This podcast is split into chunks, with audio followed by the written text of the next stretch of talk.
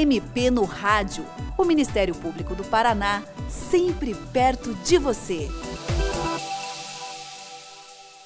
A separação de casais é um evento comum nos dias de hoje e desde há muito tempo. Como ponto final de um relacionamento, o processo de separação normalmente envolve perdas, entre elas as perdas emocionais. E no caso dos casais com filhos, existe um fator a mais. Os pais continuam com uma relação com os filhos, que é perpétua, permanente, não acaba nunca, a não ser com a morte. Eh, já que nesses casos existem o ex-marido e a ex-esposa, mas não existe o ex-pai ou a ex-mãe. Se os pais separados não mantêm uma relação saudável para benefício dos filhos, podem surgir problemas. Em separações que geram um relacionamento posterior não muito amistoso, algumas vezes os filhos podem ser afetados por problemas que não são deles, mas são problemas dos pais. E num cenário de separação litigiosa, com brigas, é comum os pais separados usarem os filhos como elemento dos desentendimentos entre eles. Muitas vezes procurando jogar os filhos contra o ex-cônjuge, praticando a chamada alienação parental. Esse é o tema do MP no Rádio de hoje, que recebe o promotor de justiça William Lira de Souza, do Ministério Público do Paraná. Doutor William, começando pelo básico, o que é que é alienação parental? Existe uma definição jurídica para essa prática?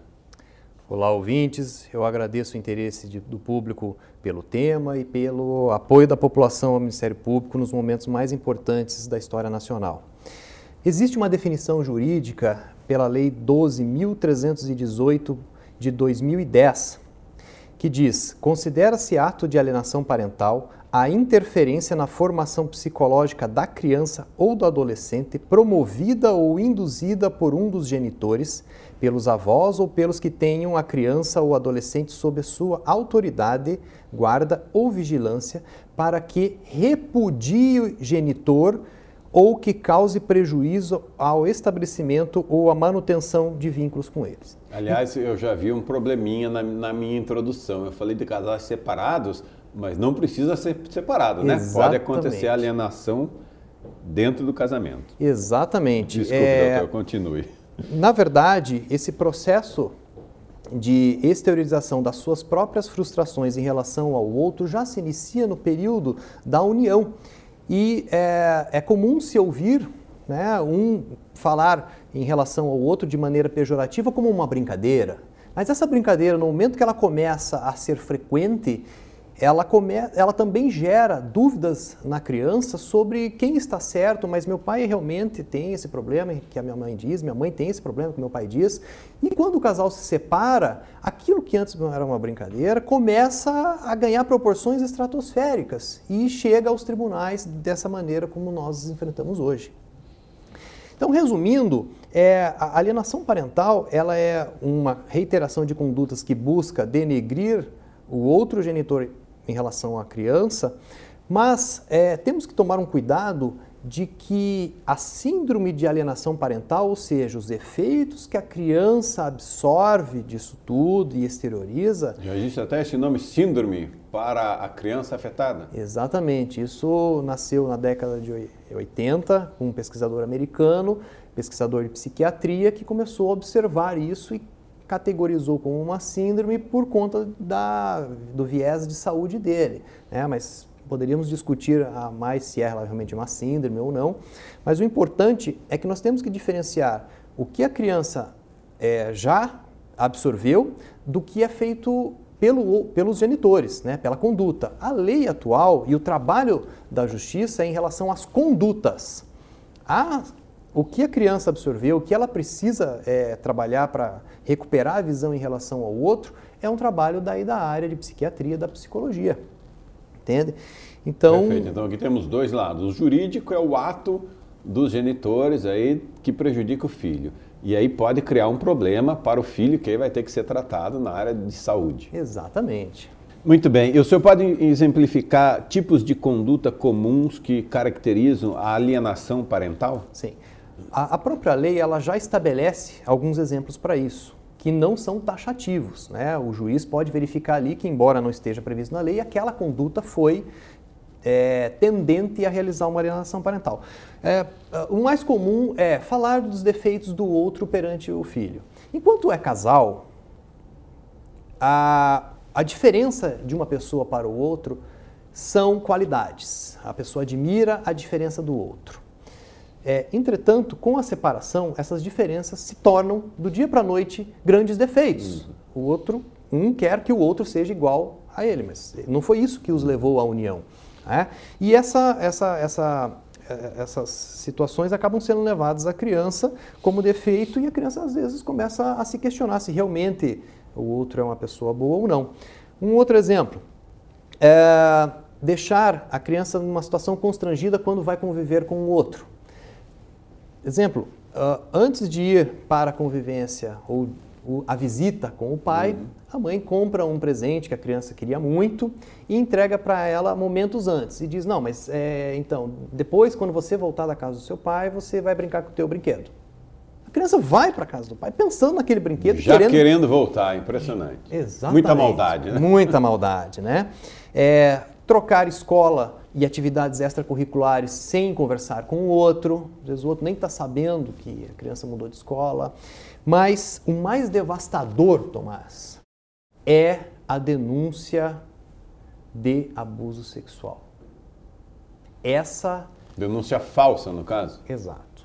Essa denúncia premeditada, montada com tempo, com muita é, tranquilidade, essa é devastadora, porque é, com algum indício, por exemplo, um vídeo da criança falando que o genitor ou a genitora mexeu na parte íntima dela, lógico, esse vídeo foi induzido, foi descontextualizado, enfim, ela pode conseguir uma medida de afastamento no juiz criminal e até se conseguir provar que aquela informação que a criança passou, ela é fruto de uma falsa memória, se passaram meses, às vezes anos de afastamento total, a criança já cresceu, e mesmo depois que essa situação é esclarecida, a relação entre o casal nunca mais vai ser a mesma, porque isso acontece com frequência? A gente sabe que Muito. acontece com frequência casos de abuso. Casos de abuso, 70% mais ou menos, ocorrem dentro da própria família. Então, a pessoa usar isso para induzir é uma coisa maquiavélica, né? E, infelizmente, acontece com muita frequência falsos abusos ou situações que acabam sendo exageradas para afastar o outro. Doutor William, como é que alguém pode identificar que realmente está havendo alienação parental? Um sinal característico é quando a criança ou adolescente começa a apresentar falta de ambivalência. O que é isso? É quando ela acredita, ela exterioriza que um genitor é tudo de bom e o outro só tem defeitos. Né? Todas as pessoas têm qualidades e defeitos. Quando a criança começa a dizer que só um, um só tem qualidade e o outro só tem defeito, é o primeiro sinal. Outra, outra é, Exteriorização é a criança começa a ficar calada quando está convivendo, responde de maneira é, é abrupta, Sim, exatamente, né? Os questionamentos, não quer interagir muito, mudança de hábitos, por exemplo, a criança gostava muito de pescar com o pai, de repente ela diz que não gosta de pescar, nunca gostou de pescar e odeia pescar, uhum. né?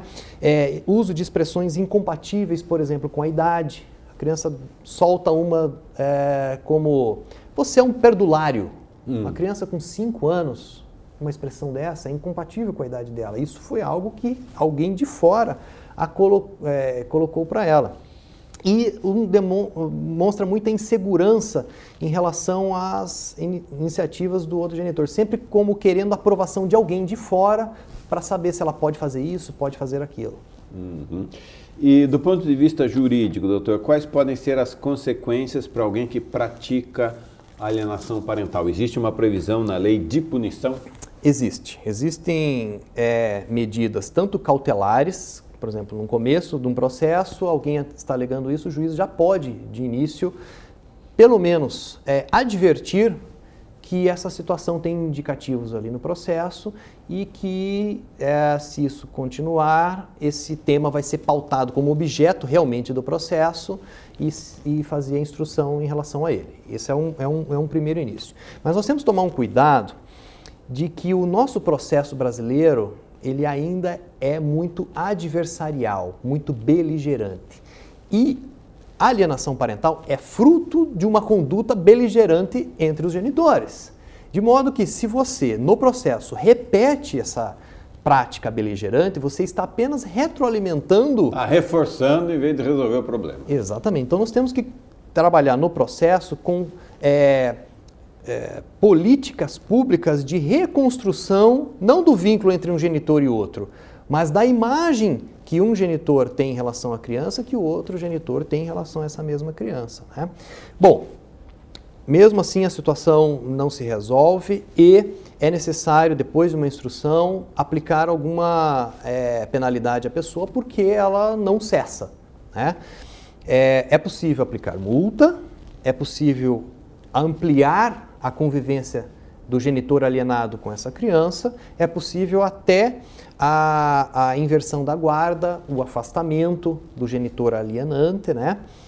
Para se conseguir isso. Mas o principal é obrigar a família como um todo, os dois mais a criança participarem de uma oficina é, da área de psicologia, da psiquiatria, para a reconstrução desses vínculos. Essa é a medida que realmente funciona. Né? Tirar esse aspecto beligerante, como o senhor disse.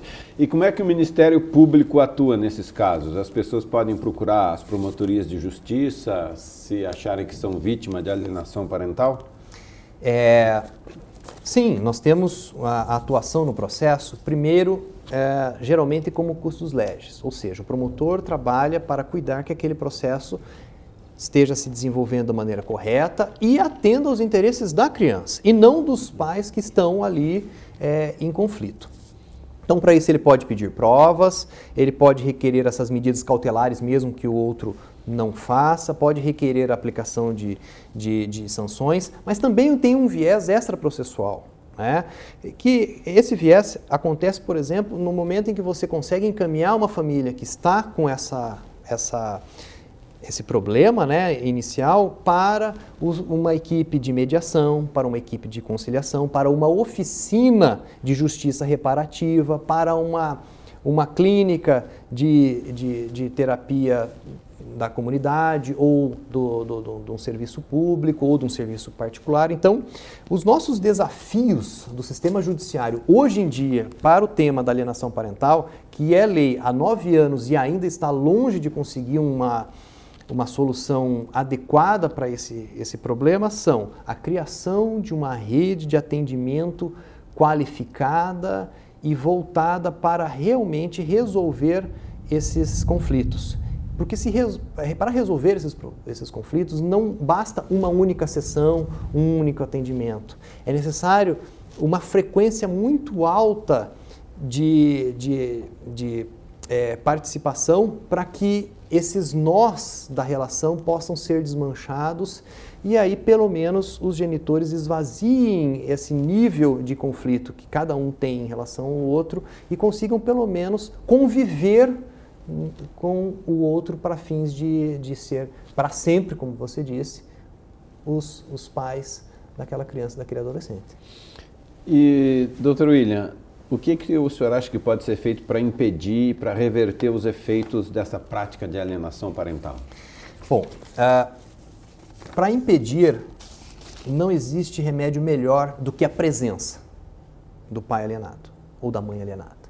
Esse, essa presença consegue manter na criança uma imagem saudável. Essa presença sadia é fundamental. Nós temos casos, por exemplo, de um genitor que é, vive no estado do Rio Grande do Sul e a criança aqui. Um exemplo hipotético. É, essa pessoa vem do outro estado para cá toda semana para conviver com essa criança e manter a imagem dele, dela presente.